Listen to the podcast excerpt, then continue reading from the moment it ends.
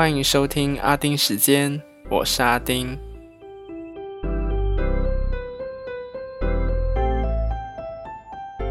今天的阿丁看天下一样都是马来西亚的新闻，但会提到一点外国的事情来做说明。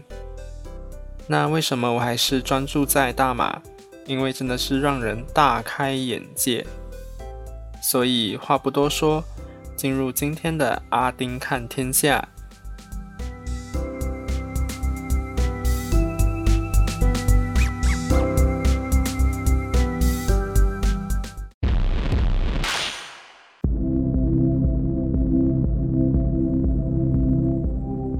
过去这星期终于破万了，连续四天都是在上万宗的确诊病例。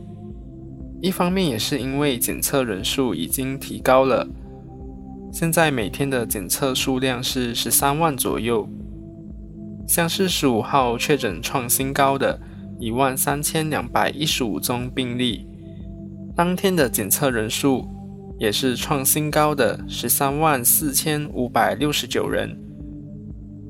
所以最近的阳性率都是在百分之十左右。但是对我来说呢，百分之十也是很高了。所以可以看到，检测数量越多，确诊数字应该也会更高。所以我就真的要骂了，病毒都已经在你左右，可是工厂那些呢，还在继续批准开放，数字怎么降得下来？我就希望，不管是中央还是地方政府，就好好执行。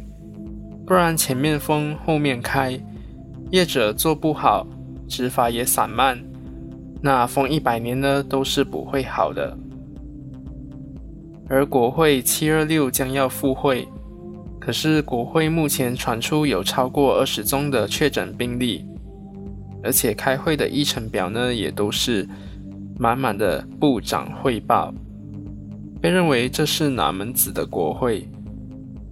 那我也不懂这是什么国会，连前首相 Dato Sri Najib 都说，倒不如直接录好了上传到 YouTube。然后更莫名其妙的还有这个，当初雪兰莪和吉隆坡的病例加起来大概是四五千宗，然后就实行了 EMCO，结果现在到了最近六千宗左右，受影响的地区。如期在十六号的晚上十一点五十九分结束 EMCO。之前有专家建议政府成立专门小组负责雪龙地区的疫情，但是也没看到政府有什么举动，我也是佩服了。那你以为莫名其妙的事没有了吗？我说，全世界没有人的法家湾的速度是可以跟我们比的。上一集才说到，百货公司售卖非生活必需品的区域本来就不可以开放嘛。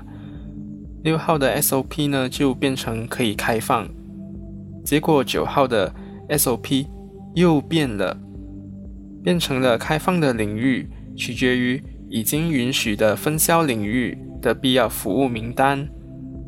所以之前宣布重新营运的百货公司，在营运两天后。又宣布关闭这些不在名单上的区域，是不是很傻眼？我都不知道可以说什么了。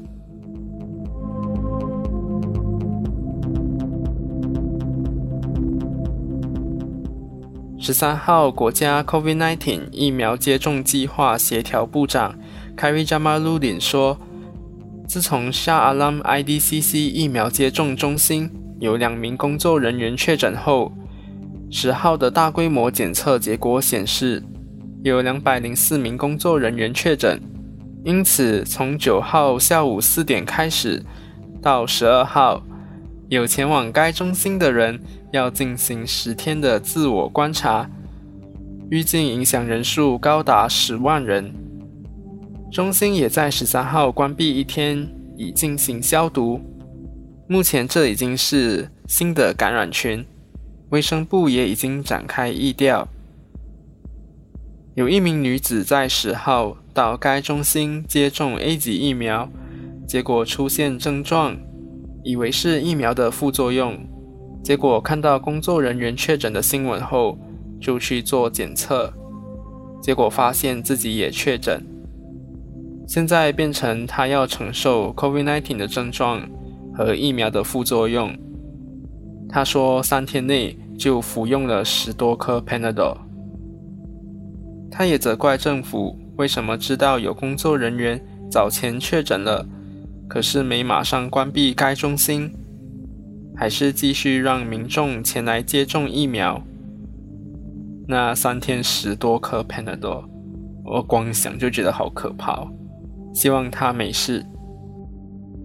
不过这里也是一个好消息，Kerry Jamaludin 宣布，从十七号开始，雪兰莪和吉隆坡的六十岁以上还没收到预约的年长者。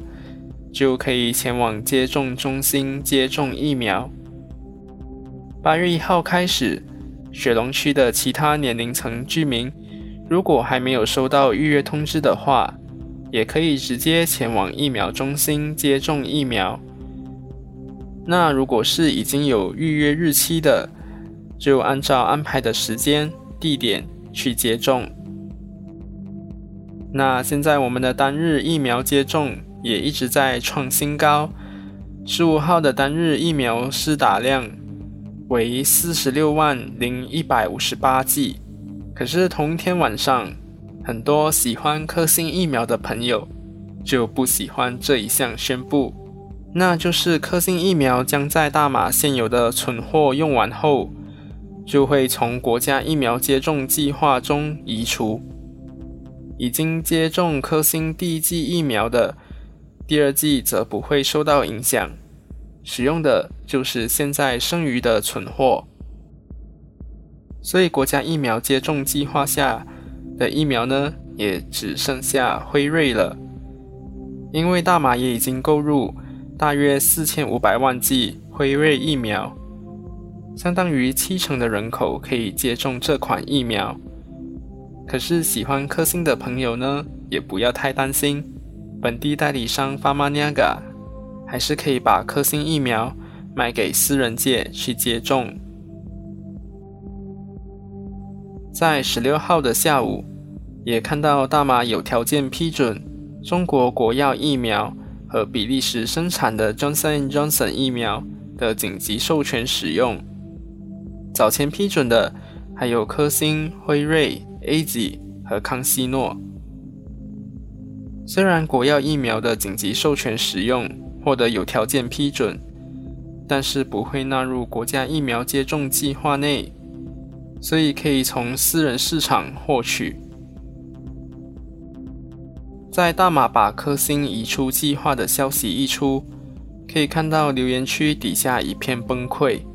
但是你可以看到国外，早前新加坡因为科兴疫苗缺乏保护效能的数据。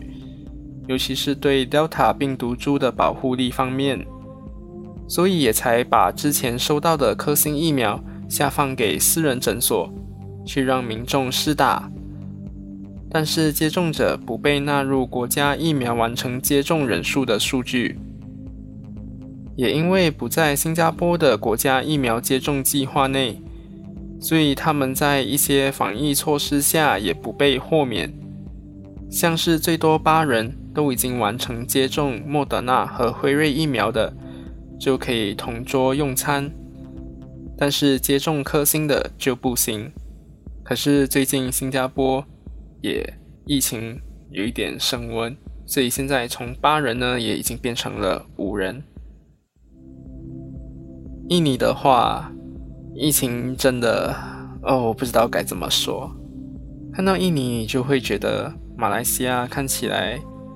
是比较好一点，因为印尼的阳性率呢，大约是百分之三十，那首都雅加达的阳性率更高达百分之四十左右，也就是说雅加达到处都是病毒。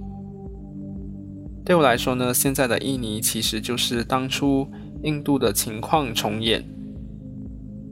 不过说回疫苗。印尼也是对科兴疫苗的保护力有所保留，宣布为接种两剂科兴疫苗的医护人员补打莫德纳疫苗作为加强针。泰国也是拥有很多科兴疫苗的国家，结果病例也在爆炸中，有六百多名医护人员完成接种科兴疫苗也中招，所以泰国也宣布将让接种一剂科兴疫苗的医护人员在第二剂施打 A 级疫苗。那完成接种科兴疫苗的，就会补打一级疫苗作为加强针。泰国法政大学和国家基因工程与生物技术中心对五百位完成接种科兴疫苗者进行的研究发现，两剂接种的间隔六十天以内的人，对抗原始病毒株的保护力大约百分之六十到七十。那两剂接种的间隔超过六十天的人，保护力约百分之五十，所以抗体比间隔六十天以内的人来得低。但不管是六十天以内或以外的两剂接种者，每四十天体内的抗体就会减半。香港大学公共卫生学院的研究团队。针对一千四百四十二名医护人员进行的疫苗抗体研究发现，复必泰 （A.K.A. 辉瑞 ）A.K.A. B.N.T. 疫苗的抗体水平高过科兴疫苗九倍，即使接种一剂也高于接种两剂科兴。而且现在也看到中国正在加快对复必泰疫苗的审核批准。大中华区总代理复星医药和德国药厂 BioNTech 已经提前启动生产准备工作，一旦获得批准，就能在第一时间供应到中国国内，很大可能作为加强针的用途。虽说中国制的疫苗从一开始就被质疑，到现在。尤其最近对科兴疫苗的保护力存疑正在发酵，但是对于一些没得选疫苗的地方，有疫苗还是好过没疫苗嘛，所以能打就打吧。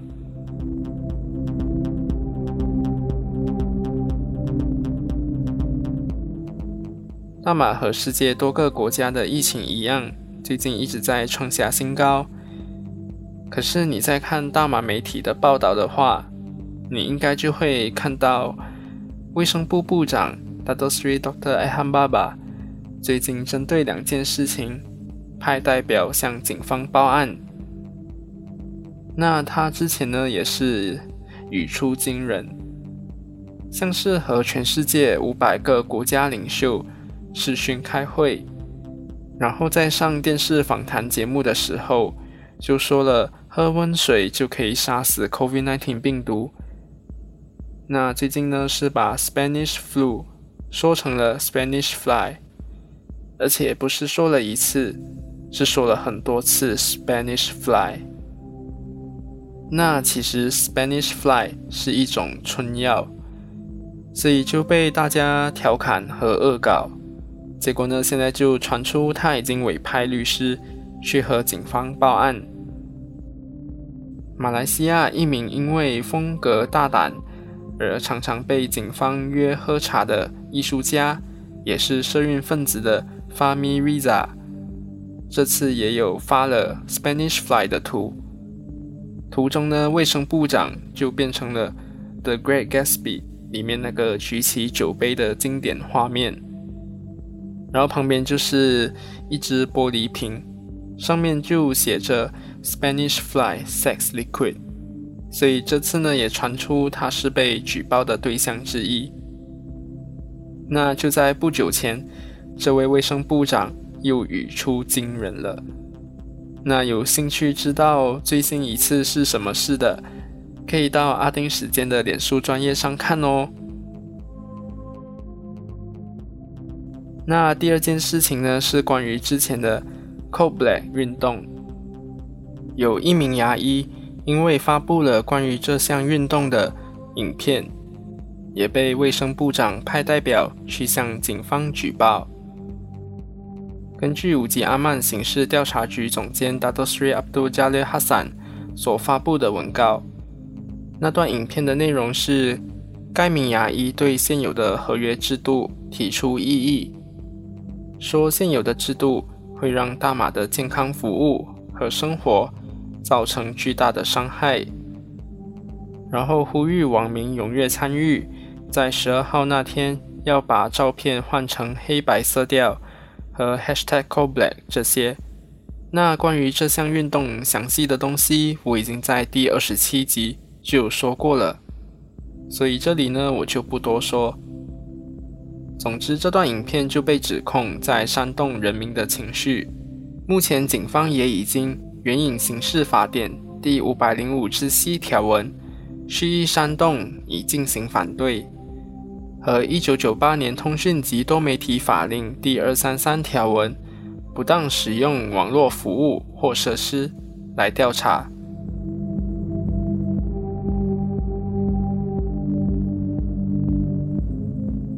最后就来看到上星期谈的乌统最高理事会会议的后续。果不其然，有官职在身的乌统领袖都在全体内阁成员对外的声明里。一致支持现任首相，其实并不意外啦。如果不支持的话，不就是砸了自己的饭碗吗？那针对现在有那么多社会运动，像是要求现任政府下台的黑旗运动、人民自救的白旗运动等等，首相说政府已经向目标群体提供各种援助，所以不需要再挂什么黑旗白旗了。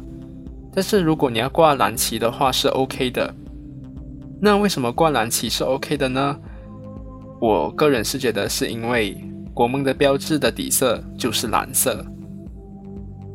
另外，他也强调政府并没有抗议失败，所以不要相信那些指控政府防疫失败的运动，也否认政府并没有不重视疫情和人民，反而要相信在大家的合作下。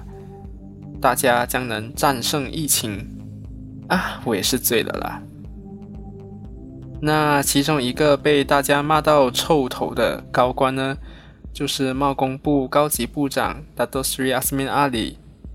最近他出国公干，因为社交媒体账号的留言功能关闭，所以在奥地利数字和经济事务部长 Margarete Scrumber。发了与部长会谈的贴文后，就引来大批大马网民洗版，就告诉外国他到底有多糟糕。后来他跑去土耳其见了该国的贸易部长 Dr. Mehmet Mush，同样的网民也涌去那里继续骂，可是阿斯米阿里的留言功能已经开回了，所以有的也就跑去说。诶，大家可以回去当事人那里骂了，就不需要在土耳其部长这边继续骂。不过现在换成是卫生部部长在那边限制和关闭留言功能了。好，休息一下，广告之后回到节目现场。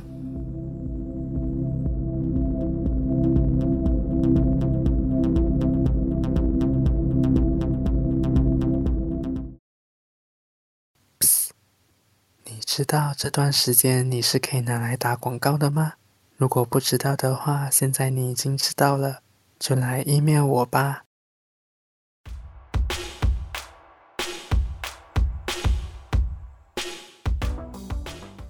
欢迎回来，今天的闲聊部分呢，就来聊关于我爸爸接种疫苗的后续。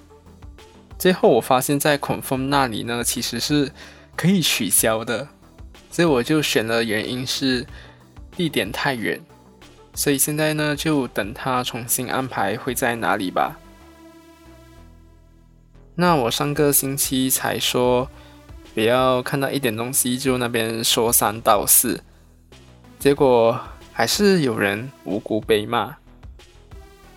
在柔佛居銮有一位 uncle，因为拿了多份物资就被网络公审。哪的物资可以开一间杂货店，结果网民也涌入去骂这位 uncle。结果 uncle 说：“他拿的物资都是派给不敢前来领取的有需要人士，他一份都没吃。十三份里面已经派了六份，剩下的就会继续派给有需要的人。他说，有些需要帮助的会害怕别人的眼光，但自己不怕，敢身上白旗拿物资，再派给这些有需要的人。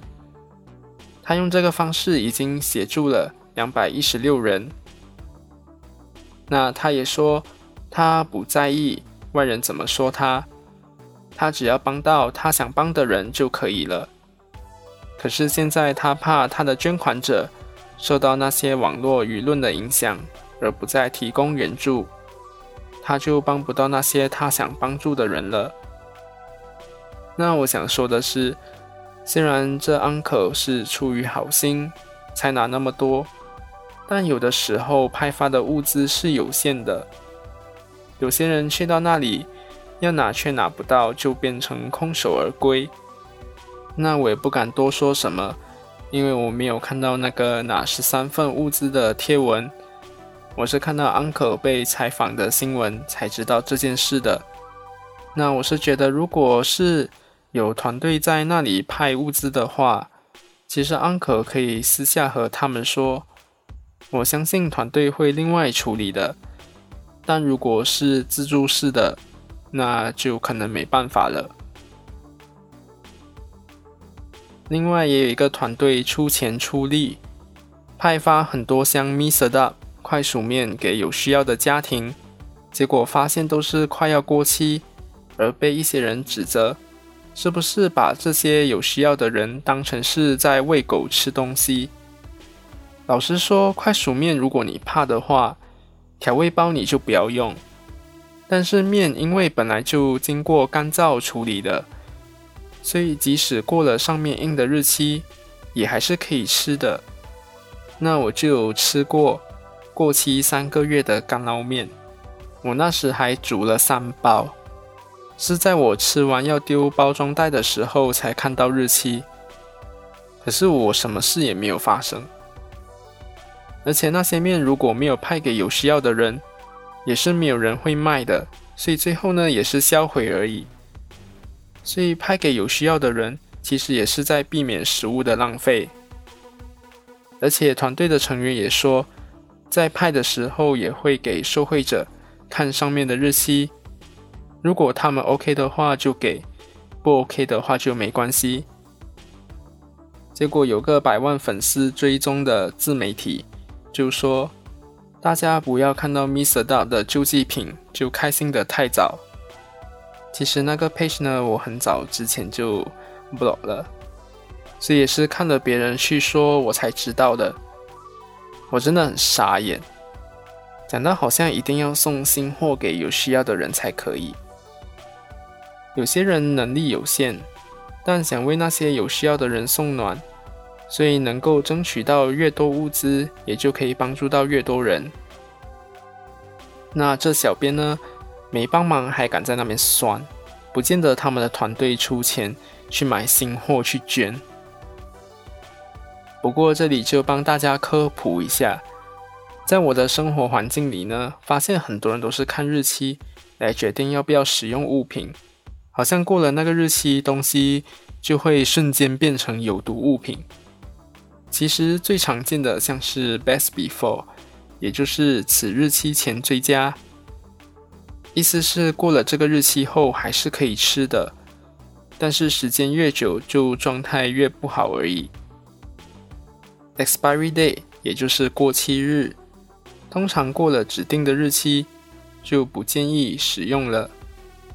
但是保养品方面，大家都会看 expiry day。但是你是否有注意过，有个类似罐头的标志，上面还印有数字？那其实就是开封后的有效期限。那举个例子，我在今年一月一号买了一罐护肤品，那过期日呢是在二零二三年的一月一号，可是罐子上面呢？印有类似罐头的标志，就写着十二 M M for Malaysia。这也就意味着，从我打开这罐护肤品的那天起，在十二个月的有效期限内，我就要尽快用完，而不是根据罐子印的过期日来看了。其实我也有遇过，东西还没有到过期日就已经坏了的经验。那我在大学的时候呢，就买了一罐意大利面的番茄酱。结果等到过期前两个月才第一次打开，就发现里面开始生虫了。所以也不要只是以日期来判断东西的好坏，最重要呢还是要看东西本身的情况怎么样，它的外观、气味、味道有没有怪怪的，有的话呢就不要继续使用了。好啦，今天就到这里。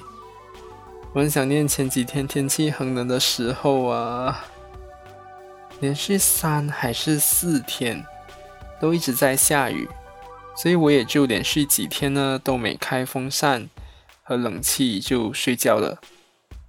结果星期四开始就没有下雨，而且天气还直接热到爆。所以我觉得过后这几天呢。都会继续热下去，拜托冷冷的天气快点回来吧。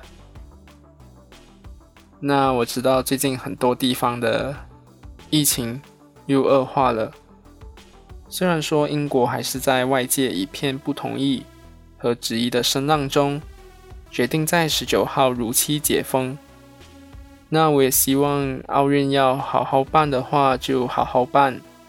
虽然陆续有传出确诊消息，只希望最后都不要变成疫情大爆发的地方就好了。